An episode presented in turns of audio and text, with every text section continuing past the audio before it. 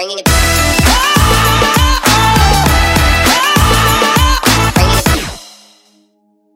Oi, pessoal, tudo bem? Então, esse é o segundo episódio da nossa série de Filipenses. Né? Para quem não me conhece, meu nome é Ricardo e a gente está aqui para poder falar um pouco da palavra de Deus com você. E quero que você preste atenção. Você pode, às vezes, estar assistindo esse vídeo no YouTube ou ainda você pode estar ouvindo esse podcast através das plataformas digitais. Mas se você puder, esteja agora em oração comigo para a gente poder começar esse episódio. Senhor, a gente tem gratidão no nosso coração e alegria em podermos estar aqui, Deus, compartilhando a tua palavra. Por isso a gente te pede, abre o nosso coração para que a gente possa ser edificado pelo seu Espírito Santo nessa hora, no nome de Jesus.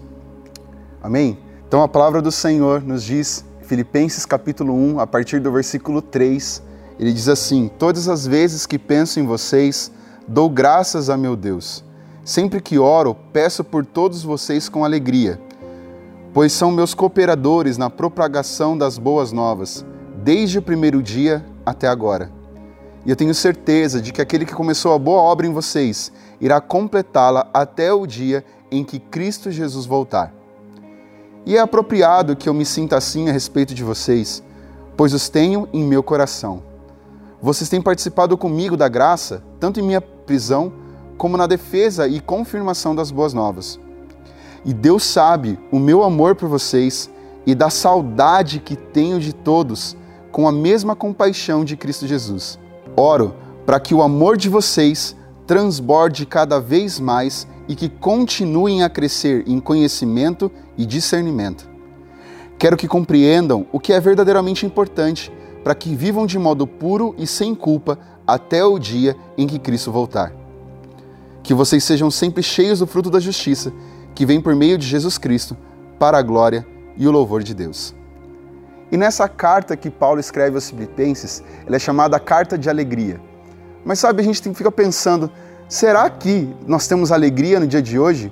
Nesse momento de pandemia, onde tantas pessoas têm medo, pânico, e sabe, onde está a alegria? Nós vemos no, no, episódio passado, o pastor Anderson nos relatou um pouco sobre como era a situação de Paulo enquanto ele escrevia essa carta aos crentes lá em Filipos. E a gente sabe que ele estava preso. E eu tenho certeza que aquela situação dele não era nem um pouco favorável, não era nem um pouco agradável. E sabe, não é um lugar muito alegre a prisão. Mas uma coisa que Paulo tinha era alegria dentro dele, porque ele sabia que apesar dele estar preso, ele ainda se regozijava, porque a palavra de Deus, ela não estava presa. E apesar de que, como nós, né, muitos de nós não estamos podendo estar junto, né, estar próximos das pessoas que nós amamos, Paulo tinha certeza que a oração que ele fazia alcançava também as pessoas a tantos quilômetros longe, né, onde, de onde ele estava. Uma coisa que nós temos visto é que a palavra comunhão ela tem perdido um pouco o seu sentido original. Às vezes a gente vai falar assim, ah, depois do culto a gente vai ter um momento de comunhão, ou ainda, ah, a gente vai lá é, jogar bola e depois a gente vai ter um momento de comunhão. Comunhão não é um momento. A comunhão ela é muito mais do que isso. Ela é muito mais do que uma simples amizade, muito mais que um relacionamento. Ela é ter algo em comum. A comunhão cristã é muito mais do que ser membro de uma igreja. Porque é possível nós estarmos fisicamente próximos das pessoas, mas nós estarmos espiritualmente desconectados. Uma das fontes da alegria cristã é a comunhão genuína. Paulo, ele estava a quilômetros de distância do pessoal lá em Filipos, mas ainda assim ele tinha comunhão com eles. Mas como eu posso ter comunhão então com os meus irmãos se nós estamos separados? Então Paulo demonstra essa comunhão que ele tinha com os filipenses a partir do versículo 3, onde nós lemos: Todas as vezes que penso em vocês, dou graças a meu Deus. É impressionante que, mesmo em todo aquele sofrimento, Paulo não pensava em si mesmo, mas ele pensava nos outros. E sabe, ele não viveu só coisas boas lá em Filipos. Se você voltar e ler lá conosco em Atos capítulo 16, você pode ter uma noção do que Paulo passou por ali. Né? Apesar dele ter encontrado Lídia, né, e ter todo aquele, a, aquele episódio onde ele compartilha o evangelho e ela e sua família são convertidos, a libertação também daquela serva infeliz, ou ainda tantos outros episódios como a conversão do carcereiro. Além disso, Paulo foi exposto, foi humilhado, foi açoitado e preso naquela cidade. Então, ele tinha sim o porquê ter más recordações daquele lugar e daquele povo, mas ele considerou isso como nada perto daquilo que ele ganhou em ter comunhão com os crentes em Filipenses. No versículo 4, ele diz: Sempre que oro, peço por todos vocês com alegria. Ou ainda numa outra versão, ele diz assim: Fazendo sempre com alegria, súplica por todos vós em todas as minhas orações. E sabe, Paulo, apesar de estar preso, a oração dele não cessou. Ele mesmo diz lá na carta aos Tessalonicenses que ele diz um, um recado: orem sem cessar. Paulo, ele era esse obreiro incessante, onde ele não deixava tempo, ele não perdia tempo, ele sempre orava pelos seus irmãos. Mas por que, que ele fazia essa oração? Por que, que ele se derramava em súplicas ao Senhor pelos crentes em Filipenses? A resposta está lá no versículo 5, que diz: Pois são meus cooperadores na propagação das boas novas, desde o primeiro dia e até agora. Sabe, a igreja que Paulo fundou lá em Filipo, ela não se esqueceu dele. Lá o pastor Anderson falou no primeiro episódio o como era a situação de um preso da época. Né? Nós sabemos que não tem nada a ver com a prisão de hoje em dia. Lá, naquela época, os presos precisavam se sustentar, ter a sua própria comida, suas próprias vestimentas, abrigo, enfim. Então, essa igreja, ela servia de suporte para Paulo. O reverendo Hernandes Dias Lopes diz que aquela igreja era como um bálsamo para aquele apóstolo que estava tão cansado e tão fadigado da sua caminhada. E mesmo tantas dificuldades que aquela igreja passava em Filipe, ela se manteve firme e fiel. E ela nunca perdeu essa doçura, não nem tanto por Paulo, muito por quanto também das outras igrejas. No versículo 6 diz ainda assim: Tenho certeza de que aquele que começou a boa obra em vocês irá completá-la até o dia em que Cristo Jesus voltar. E sabe, esse versículo talvez seja a chave da nossa mensagem. Então a gente vai destrinchar ele um pouquinho. Quando Paulo diz tenho certeza, ele não é uma simples questão vaga ou sugestiva de tipo assim, ah, eu sei que isso vai acontecer. Não, ele tinha uma firme convicção. Paulo, ele era a prova viva daquilo que ele tinha, estava afirmando para os filipenses, né, que nada podia frustrar os planos de Deus na vida deles. Ele era a prova viva daquilo que ele estava falando aos filipenses. Nada pode frustrar os planos de Deus em nós.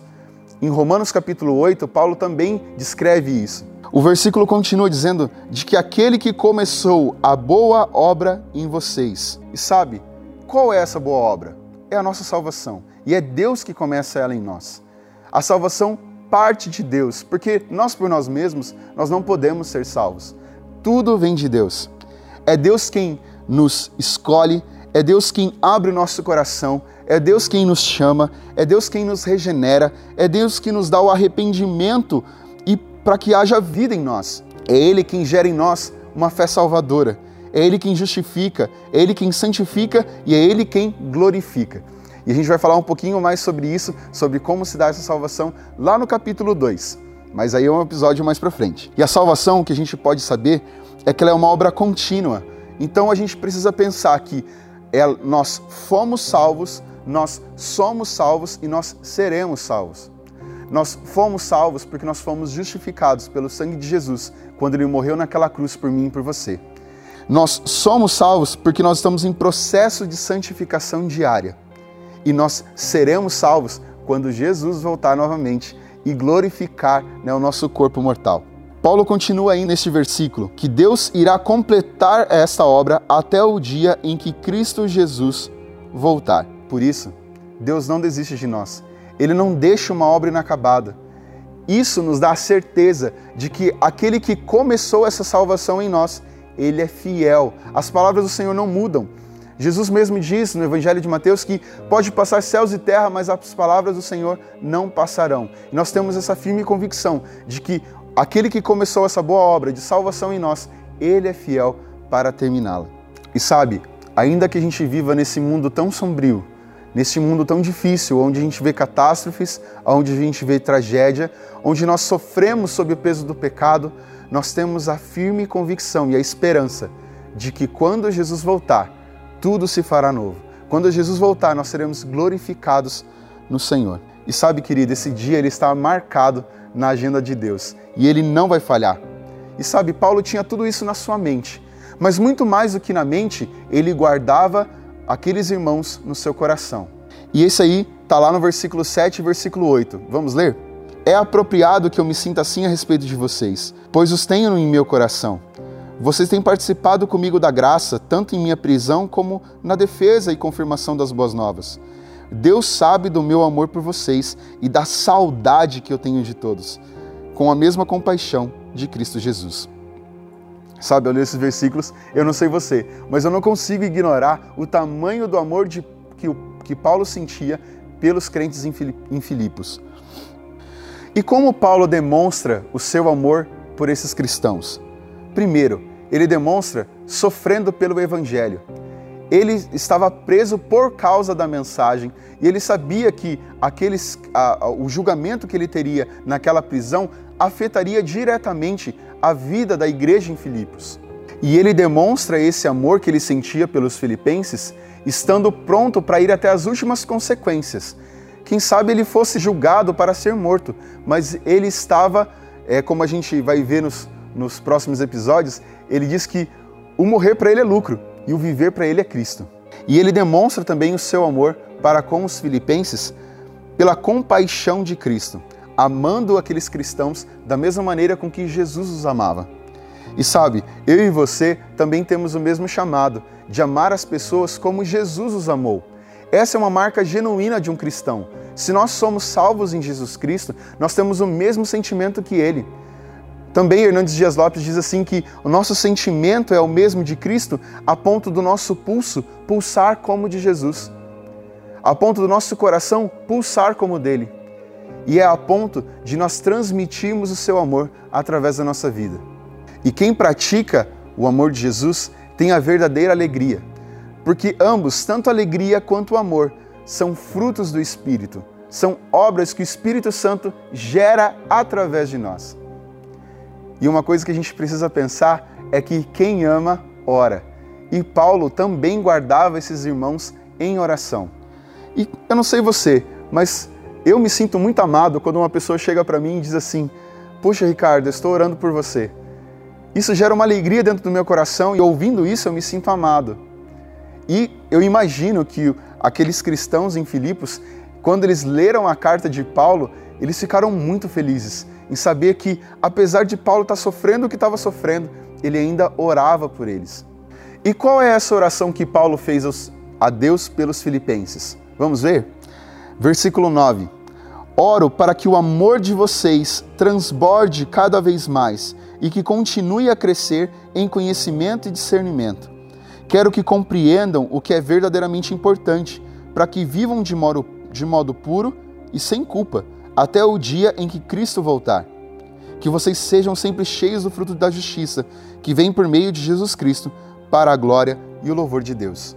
A oração de Paulo a Deus por aqueles cristãos não foi uma oração por prosperidade, apesar da miséria em que eles estavam vivendo. Não foi uma oração pedindo livramento apesar da grande perseguição que aqueles cristãos viviam. Mas a oração de Paulo por eles era uma oração sobre maturidade. E como é essa maturidade? Através do crescimento do amor. E de que maneira esse amor cresce? No próprio versículo diz que ele cresce em conhecimento e discernimento. Sabe, quando a gente ama uma pessoa, a gente quer conhecer mais a ela. Né? Se você aí tem um relacionamento, um namorado, namorada, ou ainda um esposo, ou ainda uma esposa, você ama o seu companheiro, a sua companheira. E eu tenho certeza que quanto mais você ama, mais ainda você quer conhecê-lo. E para que você quer conhecê-lo? Porque você quer saber das suas necessidades, você quer saber como agradá-lo, você quer saber como crescer em intimidade e relacionamento com ele. Então, a oração de Paulo é essa: para que aqueles crentes cresçam em amor uns para com os outros, para que eles comecem também a se importar com as suas necessidades entre eles. Esse é o convite de Paulo também para nós, para que nós cresçamos num amor que não é cego, mas num amor que conhece o outro. E para que este amor precisa crescer? Bom, a primeira delas é que eles tivessem um discernimento para escolher as coisas boas e rejeitar as coisas más, para que eles escolhessem o que era realmente importante. Uma outra questão que eles precisavam crescer era para que eles pudessem viver de modo puro e sem culpa. Sabe, quando a gente vai ver essa raiz da palavra, né, de ser sincero, de ter uma vida pura e sem culpa, quer dizer que nós não teremos medo de ser expostos à luz. Quem sabe, querido, essa seja a sua situação. Será que você tem medo de ser exposto à luz? Será que você tem medo de viver uma vida que os outros vejam o que você está fazendo? O terceiro motivo para que o amor cresça é que eles estejam também prontos para a segunda vida de Jesus Cristo. E a gente sabe que para a segunda vinda de Jesus nós precisamos estar santos, nós precisamos nos santificar, buscar a face do Senhor, nós precisamos ter um relacionamento íntimo com Ele. Então é para isso que o amor precisa crescer. E como esse amor precisa se manifestar? A resposta está nesse último versículo, no versículo de número 11, onde Paulo fala que esse amor se manifesta através do fruto de justiça. E como esse fruto de justiça? É o fruto do Espírito Santo, que está lá em Gálatas capítulo 5. No finalzinho do capítulo, né, Paulo também, falando aos Gálatas, ele vai dizer dos frutos do Espírito. Então é através dessa obra gerada por meio de Jesus, né? sem, sem Deus interferindo em nós, nós não somos capazes de produzir esse fruto.